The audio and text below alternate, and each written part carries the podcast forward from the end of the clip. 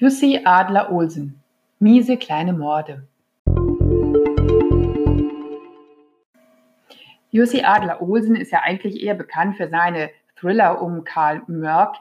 Ähm, jetzt hat er auch mal was anderes geschrieben zwischendrin, nämlich das kleine Büchlein Miese kleine Morde.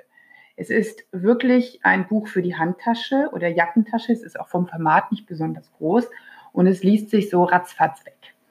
Es geht um Lars. Lars, der sich unheimlich ärgert, weil seine Frau, seine Ex-Frau ihn Langweiler genannt hat. Er ein Langweiler, das kann er so gar nicht mit sich und seinem Selbstbild vereinbaren. Ähm, allerdings muss er auch zugeben, wenn er dann so in den Spiegel schaut, dann ist das wirklich nicht besonders aufregend, was ihm da entgegenblickt. Also kratzt er seine letzten Kronen zusammen und begibt sich in die Hände des Schönheitssalonbesitzers François. Und siehe da, nicht nur Lars ist plötzlich attraktiv, er wird auch reich.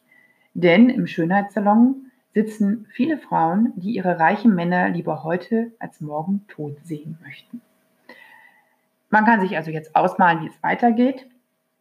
Es ähm, ja, ist die Geschichte eines Mörders. Die ist ausgesprochen flott erzählt, ausgesprochen schwarzhumorig, ausgesprochen kurzweilig und hat natürlich am Ende nicht nur viele miese kleine Morde, sondern auch eine fiese Wendung. Es ist also, wie gesagt, perfekt für zwischendurch. In der Kürze liegt die Würze. Jussi Adler-Olsen, Miese kleine Morde, DTV Verlagsgesellschaft, München 2018.